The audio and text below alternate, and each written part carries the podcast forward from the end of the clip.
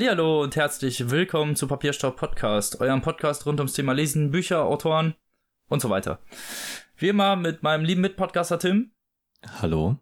und mir, dem Robin. Und wir haben einen lieben Gast dabei, und Ä- zwar die Kaylee. Ja, hi. Schön hier zu sein. Freut uns auch, dich begrüßen zu dürfen. Erzähl doch mal was von dir. Was machst du so? Wo treibst du dich rum? Wen stichst du gerne so ab? Dich gleich. Aber Das wollen viele.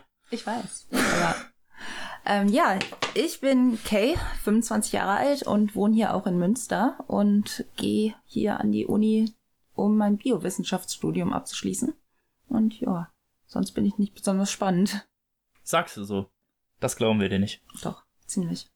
Ist jetzt nicht so spektakulär hier. Wird unsere Stadt als nicht spektakulär bezeichnet. Hast du das gehört, Tim? Diesen Frevel. Habe ich gehört. Diese Gotteslästerung. wirklich. An Münster. Ja, eben weil es Münster ist. Ja. Geht's noch unspektakulärer als das? Ja. Was denn? Emstetten. So. Ich dachte, jetzt kommt Osnabrück oder so. Ja, Osnabrück ist auch schlimm. Alles, was hier drumherum liegt, ist schlimm, außer wir. Das ist die Devise, die gilt. Wie überall. Schön. Und ja, willkommen zu Folge 40, liebe Freunde. Der runden Wie die Zeit Episode. vergeht, Mensch. Ja. Tim, schlimm, ne? Wir haben bald Wirklich, übrigens ey, 40 Folgen. Zweijähriges. Krass. Ja, Am, im, irgendwann August, im August. Ja, genau, ich muss mal Mhm. nachgucken, wann das genau ist. Aber ich glaube irgendwie am 22., 25. irgendwie so. Gibt's eine Ja. Party?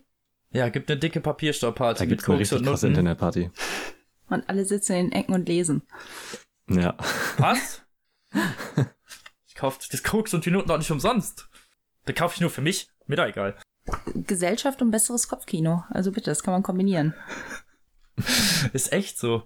Wir bringen die Leute zusammen. Papierstaub bringt die Leute zusammen. Ich finde das klingt toll. Koks, Noten und Bücher. Bam. Die neue Geschäftsidee. Ich mache einen neuen Laden auf. So. Hier habt ihr es das erste Mal gehört, wenn die ersten Läden aus dem Boden sprießen. Ist schon so. patentiert. Also versucht's gar nicht erst. Ne. Ich war schon bei Höhle der Löwen. Ich, ich werde von Carsten Maschmeyer gesponsert. ja, so wird das laufen. 20 Millionen hast du gekriegt oder was hast du gesagt? 25. Aber dafür hat Carsten halt 40% bekommen, ne? Ist schon Oh. krass. Weiß nicht, ob das so der beste Deal war. Demnächst wird hier Werbung geschaltet. Wie Tim mit seinem Knicksels-Account. Ja.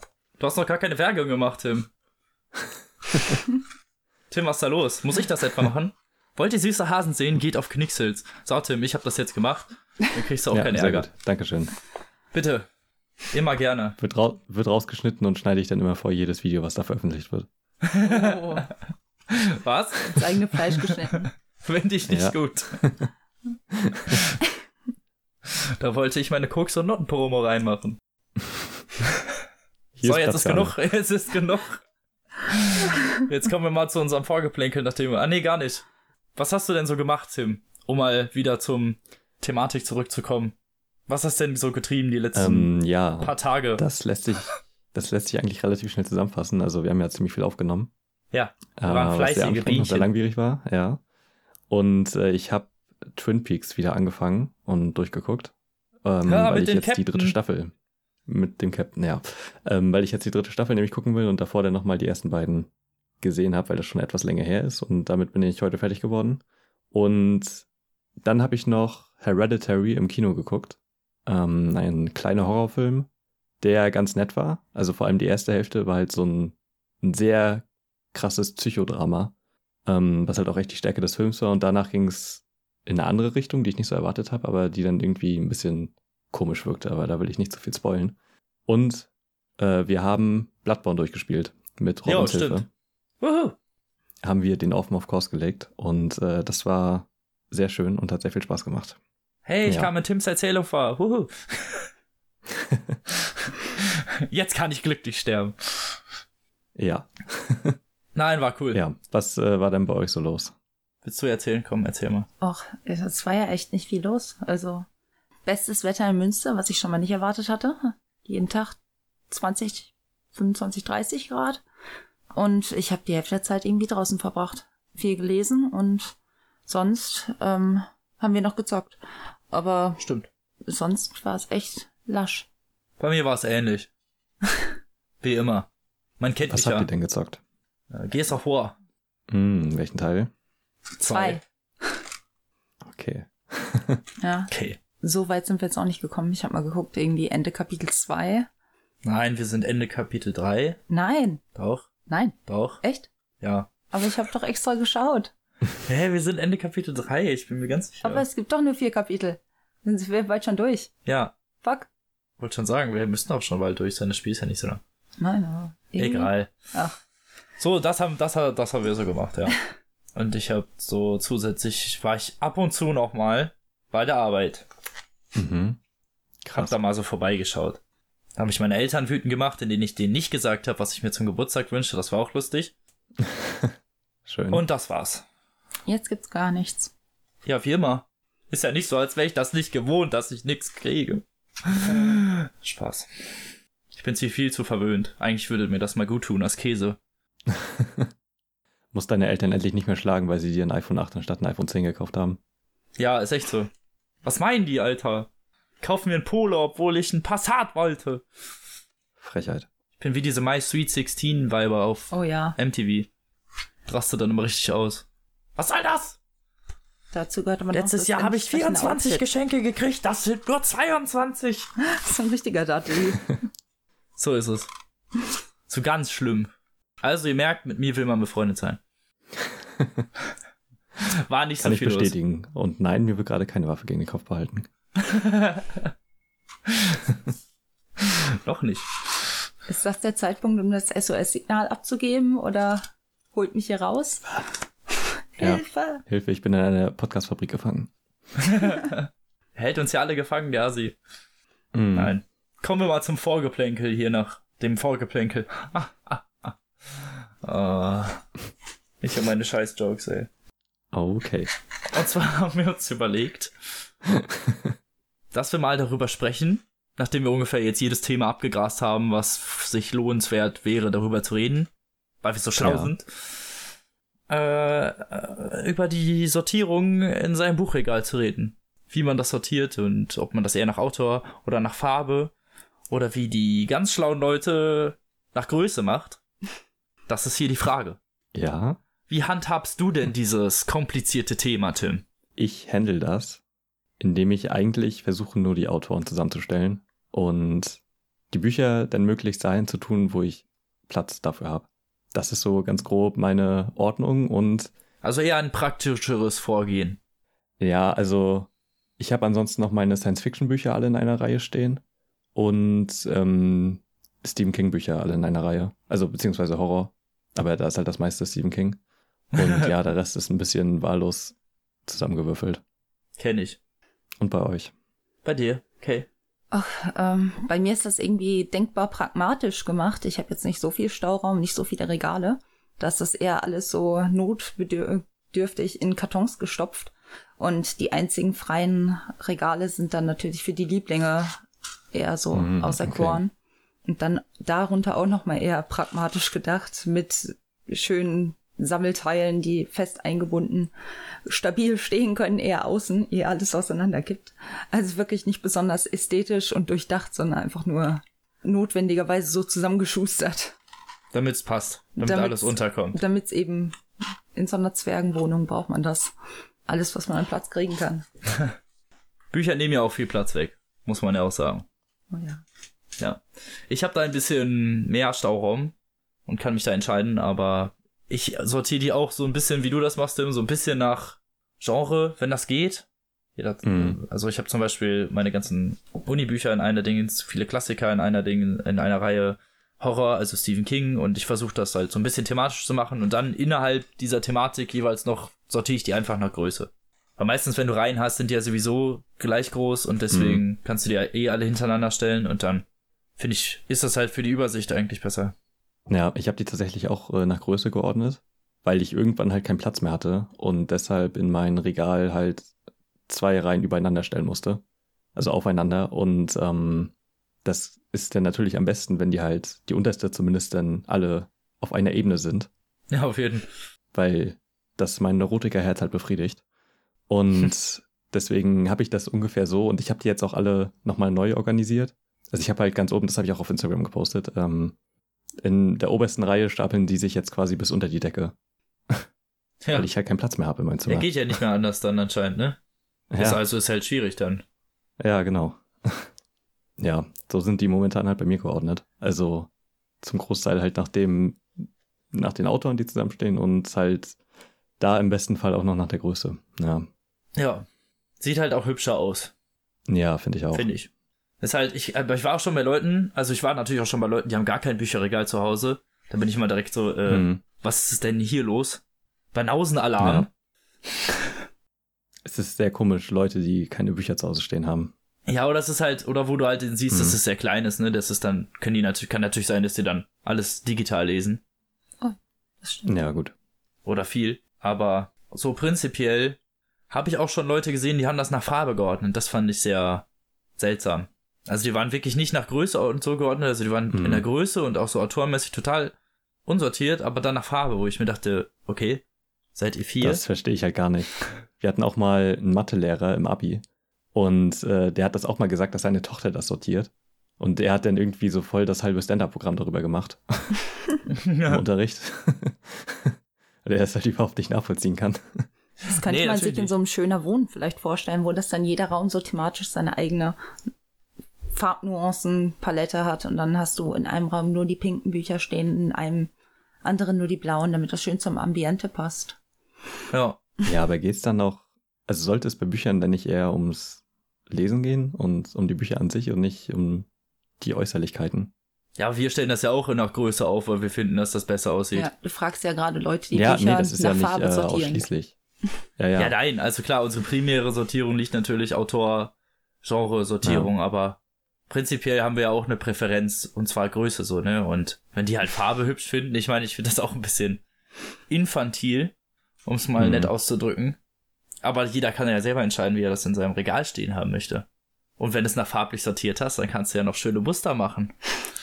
So ein ganzes Mandala da Oha, das ist ja reinhauen. natürlich Next Level Chat. Ja, komm, also wenn du es richtig hinkriegst, so. Dann wäre es schon wieder Kunst. Und dann wäre schon wieder Ja. zu überlegen, ob es dafür nicht eine gewisse Anerkennung geben sollte, wenn so eine Ja, Mühe da genau. reingesteckt wurde. Ja, gut, dann schon, dann auf jeden Fall. Naja, soweit zu unserer Sortierung, würde ich mal sagen, weil ich glaube, mehr gibt's da halt leider auch einfach nicht drüber zu erzählen. Nee, ich glaube auch nicht. Das wäre jetzt nicht so das ergiebigste Ausgangsthema, um ehrlich zu sein, aber who cares? Wir nehmen, was wir kriegen. Nee, und dann können wir auch mit unserem ersten Buch beginnen. Das, ach ja, ich vorstelle. Stimmt. Vergessen. Elegant übergeleitet. Ja, wie immer.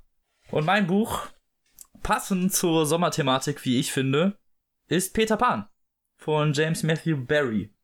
Ja, es ist der Peter Pan von Disney. Und Hook. Ja. Und ja, alle kennen ja Peter Pan wohl. Ja, ich denke auch. Sonst schämt euch. Und zwar, gro- also wirklich. So. Ja. Peter Pan. Jeder weiß, worum es geht ins Peter Pan, ne? Eigentlich. Also von der Geschichte, ich will, ich, ich will das Ja, ich natürlich mal ne? erzählen, so, worum geht's. Mhm. Und es geht um die Familie Darling mit ihren drei Kindern, also Mr. und Mrs. Darling natürlich. Und ihren drei Kindern, Wendy, John und Michael. Ich habe übrigens nicht nachgeguckt, ob die im Disney-Film auch so heißen, aber ich glaube, die heißen Doch. auch so. Heißen ganz genauso. Okay, die heißen ganz genauso. Okay. George, der Vater, arbeitet irgendwie mit Aktien und Wertpapieren und so. Und ist halt so das Familienoberhaupt. Das merkt man relativ schnell von Anfang an. Also er gibt da so den Ton an, ne? Miss Starling so. Mhm. Das nette Frauchen. Also es ist halt, man muss sagen, das Buch ist 1911 erschienen. Heißt, ähm, für die damalige Zeit nicht unbedingt verquere Sozialtheorien oder so. Also, wenn das 2015 rausgekommen wäre, würde ich das jetzt kritisieren, aber 1911 ist okay. Und dafür ist das sogar noch relativ emanzipiert. Weil ich meine, die Frau darf die Küche verlassen und so. Also, Da war die Kette noch ein bisschen länger geschnallt. ja, wollte ich gerade Oh, sagen. okay. Die durfte die Küche verlassen und durfte mit dem ausgehen. Also ich meine, wenn das nicht emanzipiert schon ist, ne? Also, naja, so. Es geht um die drei Kinder und zusätzlich beinhaltet dieses, dieses, dieser Haushalt noch zwei andere Personen und zwar Liza, das ist die Haushälterin, und Nana. Nana ist ein Neufundländer, also ein Hund, ist die Kinderfrau und das ist halt auch wie im Disney-Film. Also ich könnte jetzt, wenn ihr den Disney-Film gesehen habt, storymäßig kommt da jetzt nicht mehr viel. Also, Okay. dann kennt ihr alles schon. So ungefähr. Also der Disney-Film hält sich fast eins zu eins an die Story und da komme ich später nochmal kurz zu, um das nochmal so ein bisschen zu vergleichen, aber nur um das jetzt schon mal Mhm. ein bisschen vorwegzunehmen. Dass ihr spulen könnt, falls ihr die schon kennt. genau, Nana ist so die Kinderfrau und die äh, kümmert sich auch darum, weil die auch kein, kein Geld haben, um sich dann eine richtige Kinderfrau zu, irgendwie zu leisten. Aber die bemüht sich halt auch, ne? Also die ist also die gute Seele und die passt auch auf die Kinder gut auf und eines Nachts bewacht wie Nana, Nana wie immer die Kinder, also die hat auch ihre Hundehütte in dem Kinderzimmer. Also ist wirklich stand, ist immer wirklich bei den Kindern. Und Peter Pan fliegt zum Fenster herein. Peter Pan ist so eine Erscheinung, die Wendy und die Kinder so immer wieder von sich geben und wovon die Eltern auch nicht wissen, wofür sie die haben, aber irgendwie auch selber irgendwie glauben, dass sie den kennen. Aus unerfindlichen Gründen. Diesen Peter Pan. Obwohl es ja eigentlich nur ein Gehirngespinst ist. Ja. So, und eines Nachts fliegt dieser Peter halt ins Zimmer und schreckt Nana auf. Und Nana, die natürlich denkt, dass das ein Eindringling, der die Kinder irgendwie entführen will, beißt Peter und auf seiner riskanten Flucht vor diesem Hund verliert er seinen Schatten. Krass schon mal, ne? Hat er seinen Ja. Schatten verloren. Das, hat- damit haben sie natürlich auch jetzt einen konkreten Beweis, dass es Peter gibt und so. Und die zeigen den Schatten auch der Mutter und die zeigt dem wiederum dem Vater und der sagt, ach, das ist doch alles Unsinn, obwohl er auch irgendwie in Erinnerung hat, dass er sich an jemanden namens Peter erinnert, aber für ihn ist das halt irgendwie so ein Rebell und mit dem hat er halt irgendwie so gar nichts mehr zu tun. Wenn er an ihn denkt, denkt er halt eher so an so einen Rüpel irgendwie, der halt nicht gelernt hat, erwachsen zu werden und den Ernst des Lebens kennenzulernen. Ja, in den darauffolgenden Kapiteln wird immer so ein bisschen in der Retrospektive erzählt. Also es ist dann an irgendwie so einem Abend, an dem sie am Lagerfeuer sitzen, ach, äh, vom Kamin sitzen und alle sehr in trauriger Stimmung sind und so wie es scheint, sind die Kinder alle nicht mehr da. Also diese Geschichte wird dann in der Retrospektive erzählt, wo die Kinder anscheinend verschwunden sind. Und anscheinend bleiben die Kinder auch länger verschwunden. Also es wird während des Buches immer öfter mal angedeutet, dass die Kinder nicht zurückkommen. So, mal die Spannung ein bisschen zu erhöhen. Oh nein. Was ja im Film nicht so ist. Da kommen sie ja nach einem Abend wieder zurück Ja, und die stimmt. Eltern merken ja nicht mal was und so. Gibt's da wirklich eine Zeitangabe? Ich habe da noch nie drauf geachtet, fällt mir auf. Ja, es ist auf jeden Fall so, dass die Eltern am nächsten Morgen nicht bemerken, dass die Kinder weg gewesen sind. Das heißt, dass es ja maximal eigentlich die Nacht gewesen sein kann. da hast du recht. Ja, ich glaube, so war es auch. Und ja, berichten dann von einem besagten Abend, an dem etwas passiert ist oder wieso das passiert ist, dass die Kinder verschwunden sind und berichten dann von diesem Abend. Und an diesem Abend wollte, wollen Mr. und Mrs. Darling ausgehen, um eine Party bei Freunden irgendwie zu feiern. Und wie immer passt halt Nana natürlich auf die Kinder auf. Und die Kinder machen wie immer Schabernack vor dem Schlafengehen und so. Und ich habe einen kleinen Auszug vorbereitet, um halt so ein bisschen mal die Sprache und auch so ein bisschen, wie ist das geschrieben und wie erzählt er das so und genau, das ganze Setting mal so ein bisschen einzufangen, der genau jetzt an dieser Stelle spielt. Und zwar muss da Michael Medizin einnehmen und sein Vater versucht ihn da zu überreden. Aber ihr, ihr hört selbst. Und der folgt jetzt hier.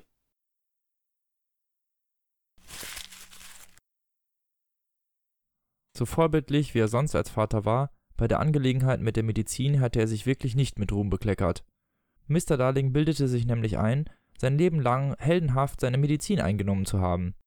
Deshalb sagte er nun vorwurfsvoll zu Michael, der sich vor dem Löffel in Nanas Maul wegduckte: Sei doch ein Mann, Michael! Will nicht! Will nicht! rief Michael frech.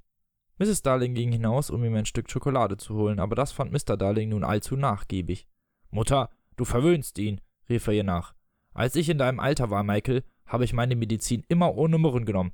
Danke, liebe Eltern, habe ich gesagt. Danke, dass ihr mir etwas gebt, damit ich wieder gesund werde. Er glaubte das tatsächlich und Wendy, die inzwischen ihr Nachthemd angezogen hatte, glaubte es ebenfalls. Um Michael zu ermuntern, sagte sie deshalb zu ihrem Vater: Diese Medizin, die du manchmal nimmst, schmeckt doch noch viel scheußlicher, oder? Viel, viel scheußlicher, sagte Mr. Darling tapfer, und trotzdem würde ich mit gutem Beispiel vorangehen, wenn ich nicht die Flasche verlegt hätte. Dabei hat er sie gar nicht verlegt. Er war mitten in der Nacht auf den Schrank gestiegen, um sie dort zu verstecken. Was er allerdings nicht wusste, die gewissenhafte Leise hatte sie gefunden und wieder auf den Waschtisch gestellt. Ich weiß, wo sie ist, Vater, rief Wendy hilfsbereit wie immer. Ich hol sie. Und schon war sie weg. Unverzüglich sank Mr. Darlings Laune in den Keller. John, das Zeug ist grauenhaft, klebrig und süß. Er schüttelte sich. Ist ja gleich vorbei, Vater, erwiderte John munter, und schon kam Wendy mit der Medizin in einem Glas zurück. Ich hab mich extra beeilt, keuchte sie. Beeindruckend, erwiderte der Vater mit einem Unterton, der ihr allerdings entging. Michael zuerst, verlangte er. Vater zuerst, verlangte Michael, der von Natur aus misstrauisch war. Und wenn ich brechen muss? fragte Mr. Darling drohend. Jetzt komm schon, sagte John. Du hältst den Mund, John, entfuhr es Mr. Darling. Wendy war verwirrt. Ich dachte, dir macht das nichts aus, Vater. Darum geht es nicht, erwiderte er. Es geht darum, dass in meinem Glas mehr ist als auf Michaels Löffel. Sein Stolz brachte ihn fast um.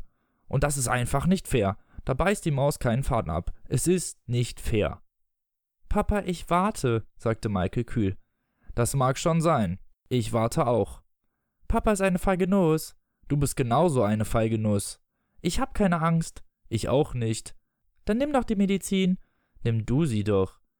Wendy hatte eine hervorragende Idee. Nehmt sie doch beide zugleich. So machen wir es, sagte Mr. Darling. Fertig, Michael.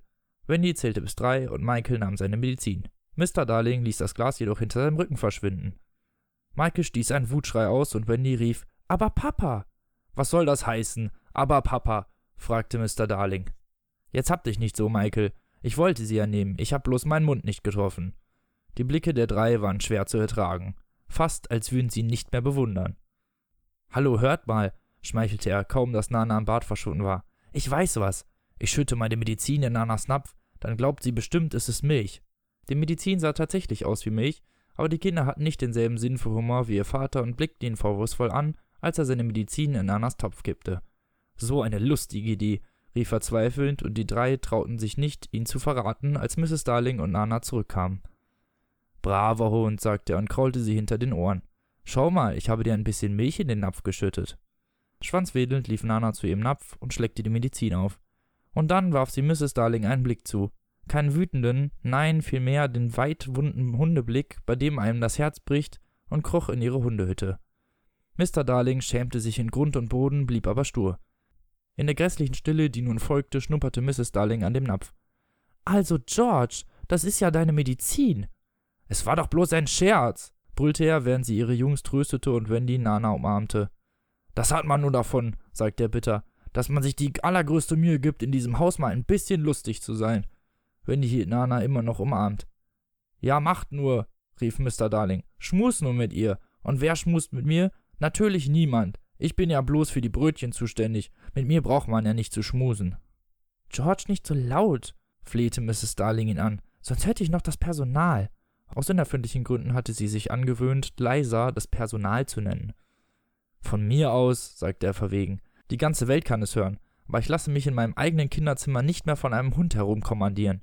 Die Kinder heulten und Nana lief flehentlich auf ihn zu, aber er winkte ab. Auf einmal fühlte er sich wieder stark. Hau ab, rief er. Du gehörst in den Garten und dort werde ich dich jetzt auch höchstpersönlich anketten.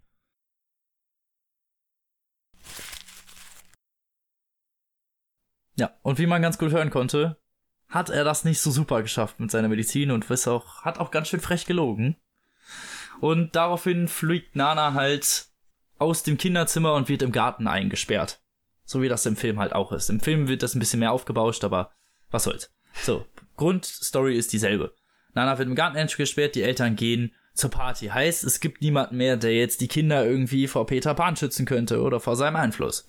Und wie es an dem Abend natürlich so kommen muss, kommt natürlich Peter Pan, beziehungsweise erstmal Tinkerbell und durchsucht das Zimmer und versucht Peter Pans Schatten zu finden, den sie dann auch findet und Peter Pan versucht fieberhaft seinen Schatten halt wieder anzubringen an sich, was nicht funktioniert. Auch nicht mit Seife und gar nichts. Also der scheint an nicht mehr zu kleben. Und dann von dem ganzen Gepolter und von seinem Geweine auch, weil sein Schatten halt nicht mehr dran geht, wacht dann halt Wendy auf und hilft ihm dabei, dann seinen Schatten anzunähen. Und er ist halt so glücklich und freut sich darüber, dass er sie und ihre drei, ihre beiden Brüder gleich mit nach Nimmerland nehmen möchte.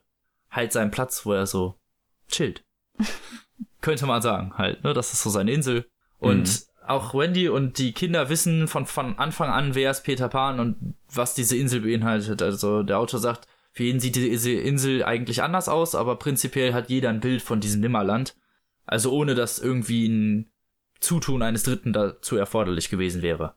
Also es ist halt so ein, das ist halt so ein Ding, das haben alle Kinder irgendwann anscheinend. Alle Kinder sehen anscheinend irgendwann mal Peter Pan. Und er nimmt die dann halt mit nach Nimmerland. indem er sie halt dann mit äh, Feenstaub bestäubt von Tinkerbell, die übrigens in der Übersetzung auch Tinkerbell wirklich heißt und nicht Naseweiß? Naseweiß, genau, Naseweiß. Wie im deutschen Film. ja, genau. Das wurde dann nicht übersetzt, um das, glaube ich, auch ein bisschen klarer zu machen, wer das ist wahrscheinlich.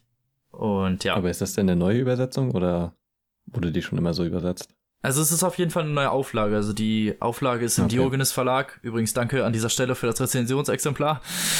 Mhm. Äh, Im Juni erschienen, also jetzt erst letzten Monat.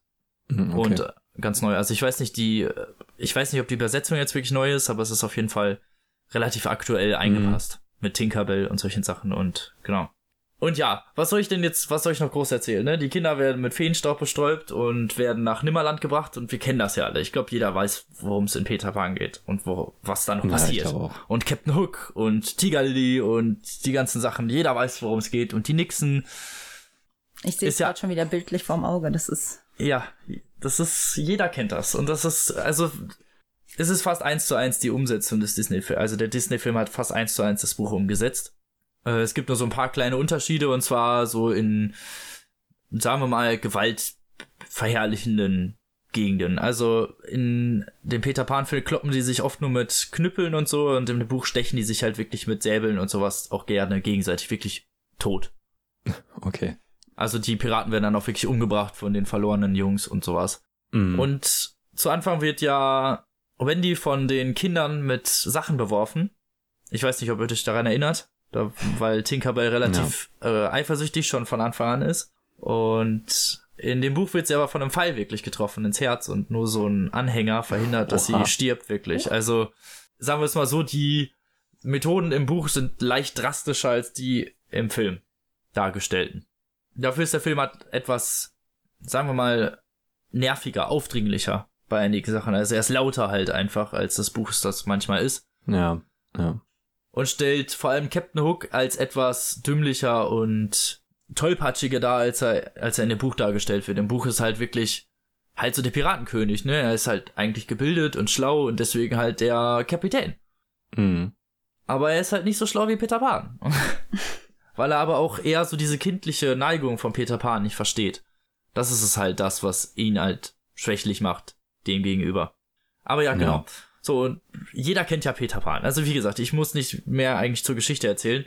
Das Buch ist unglaublich liebevoll geschrieben, finde ich. Also nicht, nicht, dass es halt unglaublich darauf bedacht wäre, jetzt mega kindlich zu klingen, sondern es ist halt so geschrieben, als würde dir jemand eine gute Nachtgeschichte erzählen. Und so ist es halt wirklich Mhm. geschrieben. Er deutet dann immer wieder auf bestimmte Sachen hin und sagt, guckt mal da oder hat dann so eine festere Kameraperspektive, wo dann Leute vorbeilaufen und so. Also wirklich wie jemand halt das erzählen würde, der dir halt eine Geschichte erzählt und nicht wie normalerweise ein Buch geschrieben ist. So, das ist Okay, ein sehr eigentümlicher Sprachstil, der einem relativ schnell in, ins Blut geht und einen äh, in die Geschichte zieht. Weiterhin waren die Charaktere eigentlich relativ realistisch. Es ist halt nun mal, man muss es der Zeit schulden, es ist halt leicht chauvinistisch, weil Wendys Träumereien so größtenteils davon rei, also ihre größte, ihr größtes Ziel ist so, diese Jungs zu versorgen und mal irgendwann eine Familie zu haben. Das ist natürlich ein bisschen, nennen Ja. wir es mal zwiespältig. Mit heutiger Betrachtungsweise. Aber es ist halt nicht, also man, es ist nicht in keinster Weise jetzt wirklich böse oder irgendwie unterdrückend gemeint. Also zumindest habe ich das nicht so empfunden. Das sollte man vielleicht wissen, so, dass es halt nun mal Mhm. nicht unbedingt sehr schmeichelhaft ist für das weibliche Geschlecht, wie sie dargestellt wird. Aber es ist halt trotzdem eine nette Art und Weise. Es ist auch immer so dieses ganze Mütterliche. Sie versucht auch so auf die Kinder irgendwie so ein bisschen aufzupassen, weil die ja keine Mutter haben. Und es geht auch die ganze Zeit, das ist so die Thematik, die sich durchs Buch zieht. Was machen eigentlich Eltern und wofür sind eigentlich Eltern gut? Und alle freuen sich natürlich am Anfang erstmal über die fehlenden Regeln und dann heißt es aber, ja, wer schmust denn mit mir? Wer hat mich lieb? Wer lobt mich? Wer badet mich? Wer sagt mir, was ich machen soll? Und sowas. Mhm. Und die haben ja alle keine Mutter mehr und deswegen ist das natürlich für die umso toller, dass dann jemand kommt und das macht. Und ja, die Geschichte ist etwas zwiespältig, könnte man sagen. Es ist halt leicht traurig, aber Ja, auf jeden Fall. gleichzeitig halt auch eine wirklich wunderbare und interessante Geschichte halt, die trotz der etwas in die Jahre gekommenen Geschichte vielleicht, weil 1911 ist jetzt nicht gerade gestern gewesen, immer noch Mhm. voll, vollwertigen Gegenwartskonsens besitzt. Und durchaus heute halt auch noch immer als Mahnbeispiel, wie auch immer, oder als Geschichte für Kinder durchaus fungieren kann. Also kann man, ich finde, man kann das Kindern auch durchaus vorlesen. Vielleicht so ab Alter 6, aber dann ist gut. Genau. Soweit zu meinem Buch eigentlich. Kostet, habe ich vielleicht vergessen, Infos. So kleine. Kostet 10 Euro glatt und ist beim Diogenes Verlag erschienen und hat 250 Seiten. Also relativ kurz und knackig zu lesen. Ich glaube, ich habe es an zwei Tagen gelesen. Vor allem durch diesen Ja. lockeren, eher kindlich gehaltenen, liebevollen Sprachstil ist es halt leichter, finde ich, auch da durchzusteigen und da irgendwie mit einzusteigen. Nee, und das war's halt. Also, und wie gesagt, die Disney-Adaption ist halt fast eins zu eins eine Umsetzung davon. Ich würde aber trotzdem raten, das Buch mal zu lesen, weil ich finde, es passt halt gut in Sommer. Ich finde, das ist so ein Buch, das kann man gut so im Sonnenschein dösend weglesen, so. Das ist, man braucht nicht unbedingt viel Aufmerksamkeit dem Buch schenken, um jetzt mitzukommen. Das ist nicht mega hochtrabend und ist einfach eine tolle Geschichte. Und würde ich jedem auf jeden Fall mal empfehlen, das gelesen zu haben. Leichte herzliche Kost. Genau. Du bringst es auf den Punkt. Ja, das klingt doch gut. Ja, soweit zu meinem Buch. Und dann Wer macht jetzt als nächstes weiter? Du, immer der, der fragt. Scheiße, okay. Scheiße. er hat versucht, mich anzuteasen und ich bin echt drauf reingefallen. Ich dachte, nein, ich habe Angst. Ähm, ja, dann mache ich einfach mal weiter, ne? Ja, mach das mal. Okay. Also, ich äh, habe heute mitgebracht Oma Martha und ich und ich von Marco Göllner. Und an dieser Stelle auch schon mal danke an den Rowold Verlag für das Rezensionsexemplar. Und es ist auch gerade noch ziemlich frisch. Das ist am 26. Juni erschienen. Und ich muss mal kurz ein paar Worte zu Marco Göllner verlieren, weil die meisten Leute kennen ihn wahrscheinlich durch Fest und Flauschig, weil er da immer das Intro spricht und schreibt und überhaupt. Schon mal gute Randinfo hätte ich jetzt schon mal nicht gewusst. Okay, ja, also ich vermute mal, dass ihn da die meisten Leute herkennen. Und er ist nämlich hauptsächlich im Hörspielbereich tätig, also als Regisseur und äh, Produzent und Autor und halt auch Sprecher. Und ähm, hat eine großartige Serie gemacht namens Story and Hunter, die es auch komplett auf Spotify gibt und die ich auch nicht jedem empfehlen kann. Oder halt sowas wie Fallen auch komplett auf Spotify und er hat auch ähm, Holly-Klassiker gemacht oder Holy-Klassiker, ich bin mir nicht ganz sicher, wie es ausgesprochen wird, wo er quasi so Hörspiel-Adaptionen gemacht hat von Don Quixote und äh, Der kleine Prinz und sowas, die halt auch alle ganz großartig sind, wo er halt immer Regie führt und das Buch schreibt dafür quasi und das wollte ich nur noch mal kurz würdigen, weil äh, Hörspiele halt echt ein Nischenbereich sind irgendwie und er wirklich großartige Arbeit darin leistet. Und jedenfalls ist Oma Martha und ich sein erstes Buch und es funktioniert auch, glaube ich, besser, wenn man mit seiner Person was anzufangen weiß. Also er war halt auch schon in einer Folge von Fest und Flauschig mal zu Gast und äh, die kann man sich auch gerne anhören und es, also ich glaube, der Stil ist sonst nicht ganz so durchdringlich. Also ähm, es geht halt erstmal darum, dass äh, er halt von seinem Leben quasi mit seiner Oma berichtet. Also er ist halt in seiner Kindheit dort aufgewachsen und in dem Buch ist er ungefähr fünf die ganze Zeit. Und es hat eigentlich keine große Handlung. Ähm, am Anfang wird halt angeteased quasi, dass es äh, ein Seifenkistenrennen gibt in der Nachbarschaft und äh, dass er da unbedingt mitmachen will. Und das spielt dann quasi erst ganz am Ende wieder eine Rolle. Und äh, dazwischen ist das Buch halt gefüllt mit irgendwelchen absurden Anekdoten und halt Kinderfantasien, weil er schreibt es halt quasi teilweise retrospektiv, also aus seiner jetzigen Betrachtung, aber halt auch teilweise das, wie er es als Kind gesehen hat. Und das macht äh, das Buch halt unglaublich lustig. Und der Stil ist halt ansonsten, glaube ich, echt schwer zu durchschauen. Also es hat schon so einen Humorfaktor wie ein Heinz Strunk oder so. Was mir bei Jürgen jetzt auch ähnlich ging. Ich glaube, hätte ich äh, das gelesen, dann, äh, also ohne zu wissen und ohne seine Stimme im Hinterkopf zu haben, dann wäre es, glaube ich, viel komischer gewesen. Ähm, aber dazu kommen wir noch in einer der nächsten Folgen. Achso, du meinst bei Heinz Struck. Ja, genau. Ich fand die Stimme ja geil, aber okay. Ähm, Aber ja, unterhalten wir nee, uns ist nächste auch mega Folge. geil. Das, das, deswegen ja. Ähm, ich glaube, hätte, also würde ich Heinz Strunk nicht kennen, wäre das Buch viel komischer.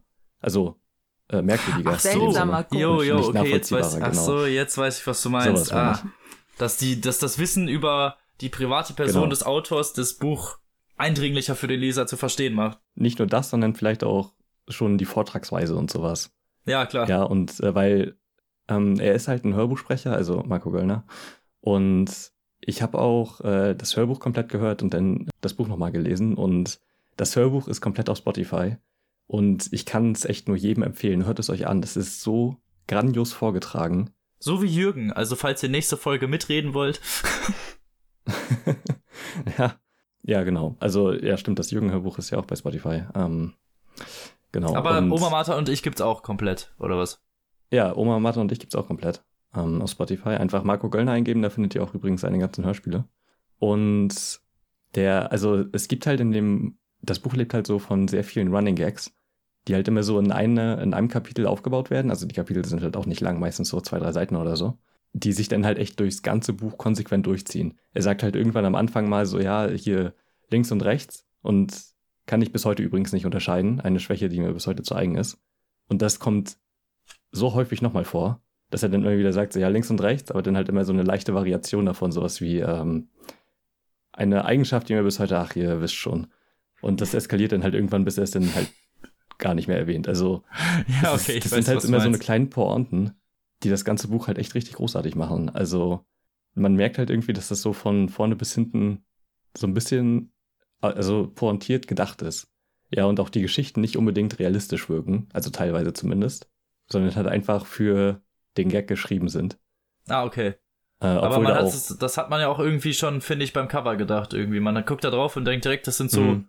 humoristische Geschichten aus der Kindheit mit der Oma, die halt so ein bisschen verschoben ist, wahrscheinlich. So richtige Anekdoten. Ja, genau. Stimmt, so ein Anekdotenbuch, genau.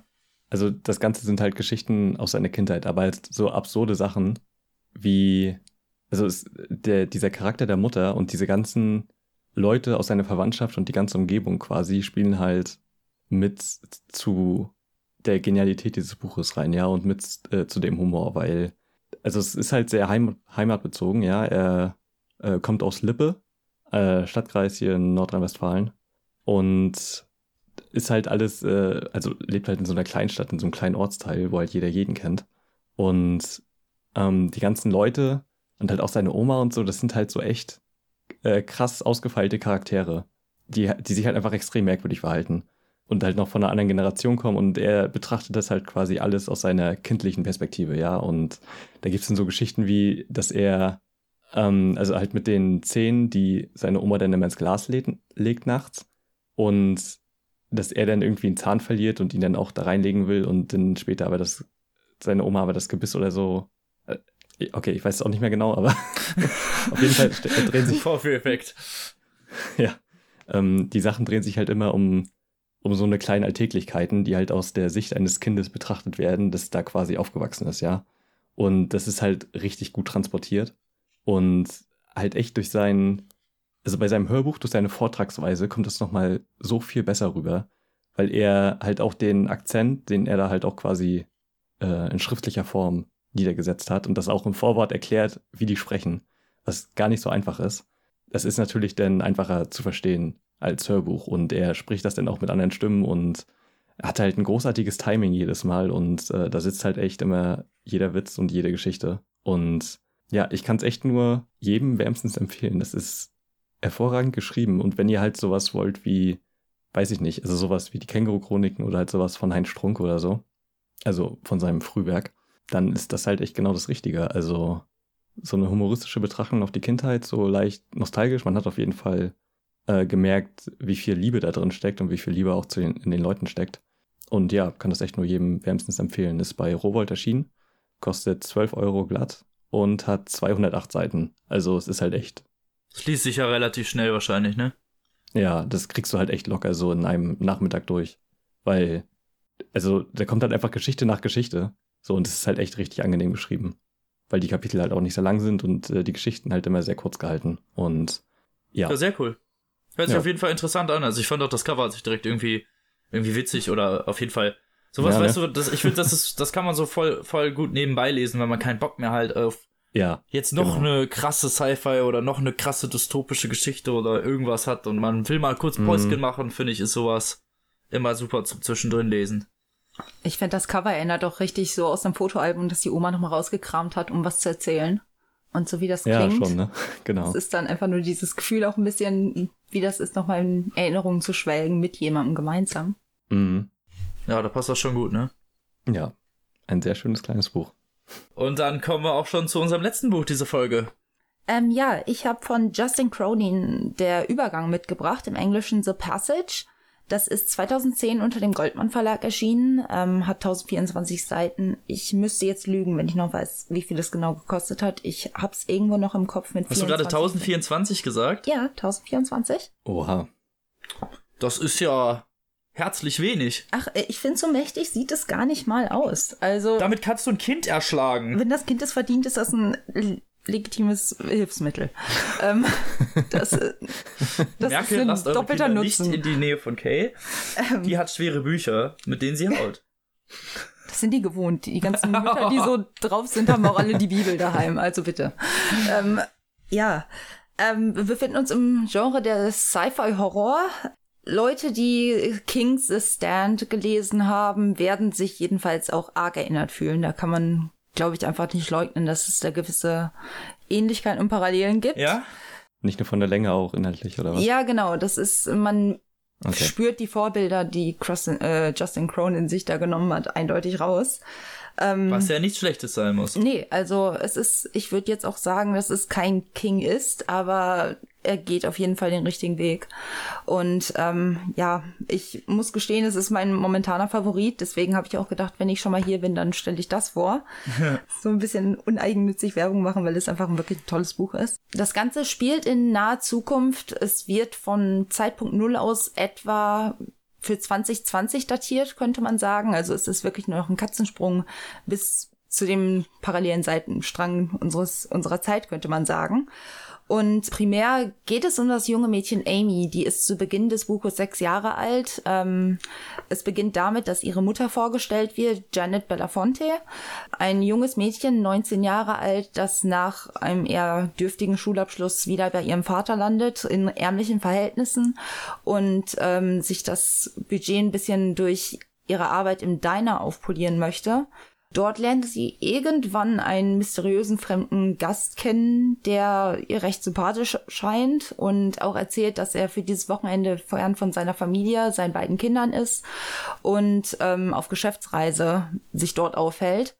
Ähm, die beiden sind sich recht sympathisch, kommen ins Gespräch, kommen ins Bett, muss man dazu sagen, und daraufhin verschwindet er auf Nimmerwiedersehen. Und Janet Diese Belafonte, Männer, ey, ne? ja, immer dasselbe mit denen. Unglaublich. Also, Alle gleich. wenn du das sagst, dann muss da was dran sein. ähm, ja. Äh, Sie ist schwanger. So geht das Ganze jedenfalls aus und der charismatische Geschäftsmann ward nie mehr gesehen. Ihr Vater, der bisher relativ als muriger Charakter eingeführt wurde, zeigt sich aber plötzlich von seiner guten Seite und auch wenn er harte Schale weicher Kern, er ist voll dabei, als er von dem Kind erfährt. Ja, das Ganze nimmt dann leider seinen traurigen Turn, als der Vater schließlich stirbt und äh, Janet alleine mit Kind und nicht besonders guten finanziellen Aussichten dasteht.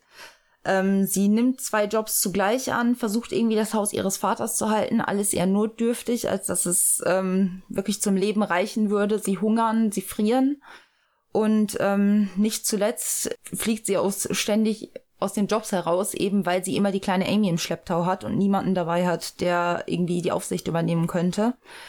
Schwierige Zeiten. Auf ich jeden merk schon. Fall. Das ist, also es greift schon emotional ziemlich da, wo es weh tut, könnte man sagen. Ähm, nimmt einen auch ziemlich mit. Dann ähm, kommt es leider dann nochmal zum Komplettabsturz, als Amys Mutter letztlich in einem Motel äh, landet, die beiden dort zu versuchen, äh, zu versorgen versucht und letztendlich auch in die Prostitution gerät, einfach nur um den Lebensunterhalt zu garantieren. Der Motelführer drückt ein Auge zu dafür, dass sie ständig die Männer mitbringt. Sie zahlt ein bisschen extra, glatter Deal, bis sie dann eines Tages aber von einem College-Studenten aufgegabelt wird, der dann nicht ganz die besten Absichten hat. Vor einiger Zeit hat sie sich eine Waffe zugelegt, ähm, immer schön in der Hosentasche dabei geführt und an dem Abend wird sie dann noch leider Gebrauch davon machen müssen. Wodurch dann die Trennung mit Amy unmittelbar bevorsteht, weil sie sie unter diesen Umständen nicht länger behalten kann und in ein Kloster gibt. Da macht die ganze Geschichte dann einen Cut und wir kommen zu dem ganzen Sci-Fi-Horror-Teil weg von dem emotionalen Geplänkel. Und ja, es Ich wollte schon fragen, wann geht's los? ja, es klingt so, es ist herzzerreißend. Oh, das ist, Entschuldigung, da kommt so ein bisschen die emotionale Seite durch. Das ist wirklich einfach nur sehr, sehr traurig. Und ähm, ja, kompletter Cut, äh, Schnitt in auf die andere Seite der Welt, nach Südamerika, wo ein Expeditionstrupp auf der Suche nach einem Virus ist, das dafür bekannt ist, heil, äh, sämtliche Krankheiten zu heilen und sogar eventuell das der Jungbrunnen sein könnte, könnte man fast sagen. Es wird sich also Unsterblichkeit von der Wissenschaft erhofft, die in diesem Virus liegen soll. Leider geht das Ganze ebenfalls, man merkt, das hat ziemlich viele Tiefpunkte, habe ich das Gefühl, so jetzt beim direkten Reflektieren. ähm, das Militärtrupp, das drauf angesetzt wurde, kommt jedenfalls nicht besonders unbeschadet da wieder raus. Das Virus scheint gefunden, denn ein mörderisches Trupp Fledermäuse stürzt sich komplett auf das Militärkompanie und zerreißt es in Fetzen. Und das mit einer übermenschlichen Geschwindigkeit, Stärke und Intensität, könnte man sagen, dass sich vermuten lässt, da ist noch mehr im Busch, was es zu erforschen gibt. Ähm, an dieser Stelle dann ein erneuter Schnitt und wir geraten in die Perspektive zweier FBI-Agenten, die von der Regierung dazu beauftragt wurden, Testsubjekte für eben jenes damit in Verbindung stehendes ähm, Experiment ranzuschaffen. Bevorzugt, wie es oft in solchen Fällen ist, nimmt man sich da halt die Leute aus dem Todestrakt, weil die haben nichts mehr zu verlieren, die haben niemanden, der nachfragt und kompromissbereit könnte man sie Oder ebenfalls lass mich nennen. raten, verwaiste Kinder aus Kloster? Was redest du denn da niemals? Also bitte. Nur so eine Vermutung. No shit, Sherlock. ähm, ja, jedenfalls erfahren wir dann ein bisschen davon, wie diese Leute denn gedenken, an ihre Testsubjekte zu kommen, um dieses Virus ausprobieren zu können. Der Häftling Anthony Carter steht für Mord kurz vorm Stuhl, könnte man sagen, und ähm, wird von FBI-Agent Volgast und Doyle dazu überredet, doch dazu äh, einzustimmen, ob er nicht stattdessen an diesem Experiment teilnehmen mag. Noch während er, äh, um seine eigene Haut zu retten, zustimmt, bekommen sie schon den nächsten Anruf und Robin hat es schon voll gespoilert. Es ist echt kein Spoiler, mein Gott, man hat es von vornherein gesehen. Aber der nächste Kandidat ist leider Amy, die mittlerweile in diesem Kloster der barmherzigen Schwestern untergekommen ist. Barmherzig. Voll nice, die werfen dich so als Testsubjekt irgendwelche. Barmherzigkeit ist auszulegen. ähm, so ganz freiwillig wollen die Schwestern im Kloster Amy natürlich nicht rausrücken, aber wie es natürlich kommen muss, finden die ihre Mittel und Wege und packen am Ende das kleine Mädel ein und bringen sie zum Test. Schokolade und Schnaps.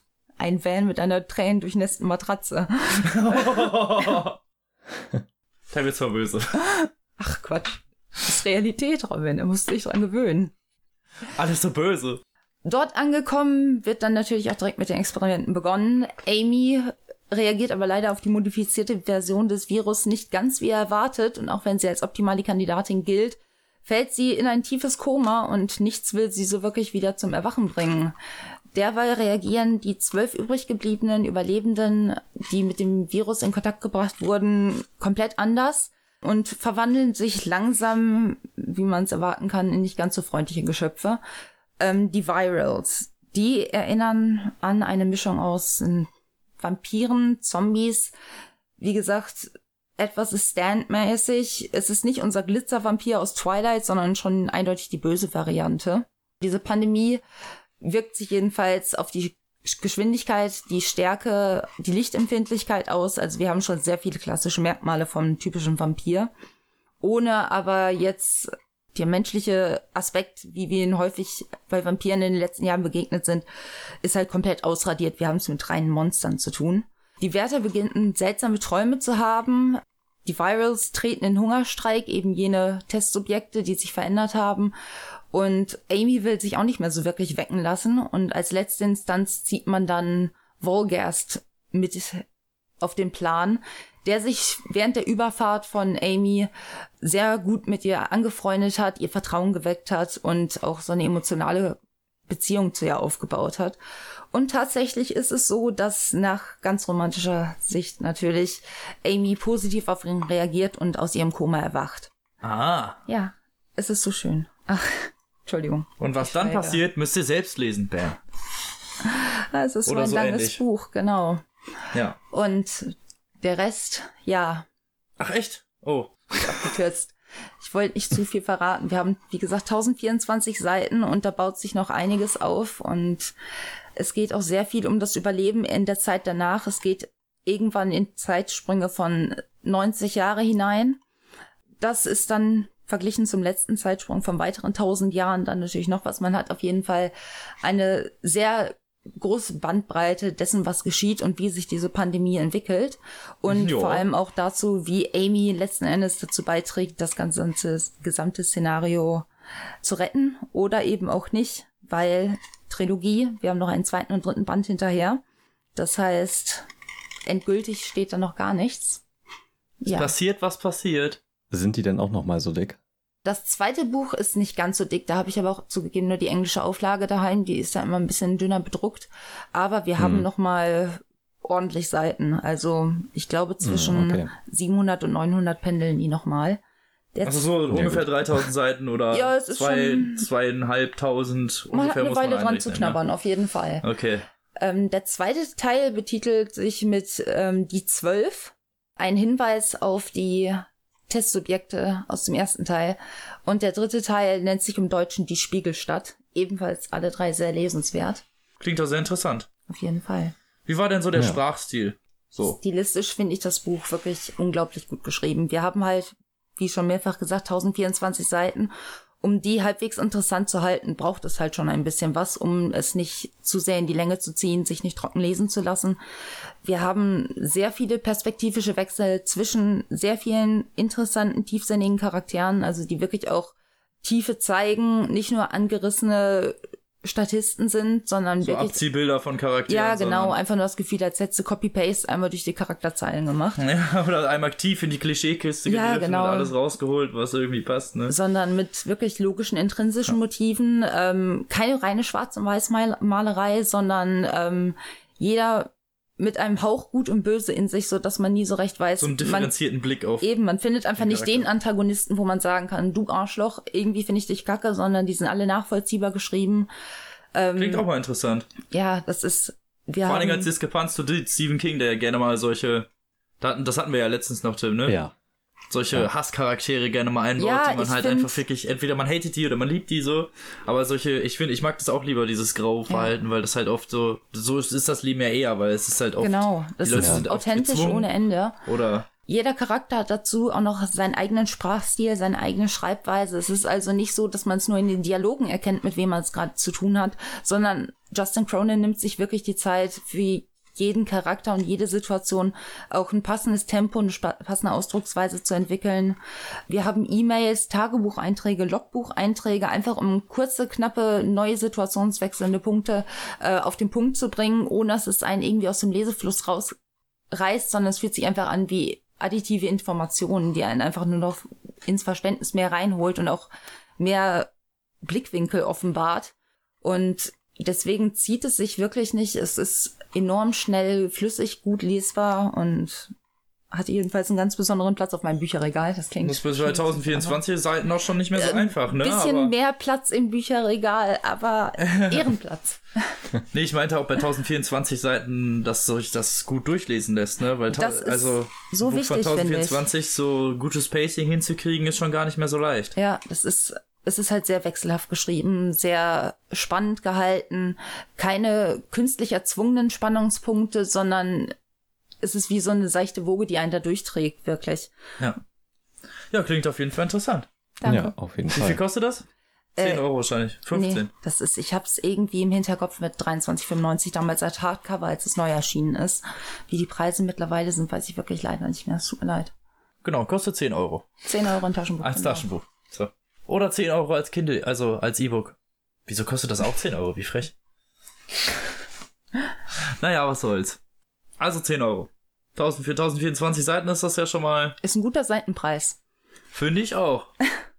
Würde ich auch mal sagen. Ja, kriegt man gut was für sein Geld. Aber klingt auch auf jeden Fall spannend irgendwie. Also durchaus was, was man, was ich gerne mal lesen würde. Du kriegst es eh in die Hand gedrückt. Da kommst Ja, du gar nicht drum Klingt herum. Okay. gut. Das ist sehr gut. Da werde ich mich da mal ransetzen. Aber klingt auf jeden Fall sehr interessant und danke für deine tolle Rezension, wirklich. Danke. Danke euch, dass ich hier sein darf. Ich mache mir Immer seit Tagen gerne. Stress deswegen. Brauchst du gar nicht. Doch. So. Ja, echt? Und das war's schon mit unseren Büchern. Für diese Ja. Folge. Freunde. Tim, willst du noch abschließend was erzählen? Deine Oma Martha grüßen? Nee. Eine andere Oma. Eine andere Oma? Eine Oma von einem Freund? Ähm, liebe Grüße an die Oma eines Freundes. Okay. Grüße gehen raus. Ich denke an dich. An irgendwen. Random. Das ist klug gemacht, weil so kann er immer sagen, ich hab's auf dich Jede Oma, die jetzt zuhört, Eben. kann sich angesprochen Mhm. fühlen Ja. von uns. Greetings, die gehen Mhm. raus an alle Omas. So. Ja, ist so. Finde ich, ist eine gute Idee. ja. Und das war's eigentlich schon. Folge Ja. 40. Fast die Jubiläumsausgabe hier. Passt. Passt. Wenn soweit ist, schreiben wir nochmal. Aber mal schauen. So. Und dann bleibt mir abschließend nur noch zu sagen, vielen Dank fürs Zuhören. Wir hören uns übernächste Woche wieder mit wieder einer normalen Episode, bevor es in die Special-Richtung doch wieder geht. Ja. Und bis dahin, meine Freunde, lest was Gutes. Auf Wiedersehen. Tschüss. Tschüss.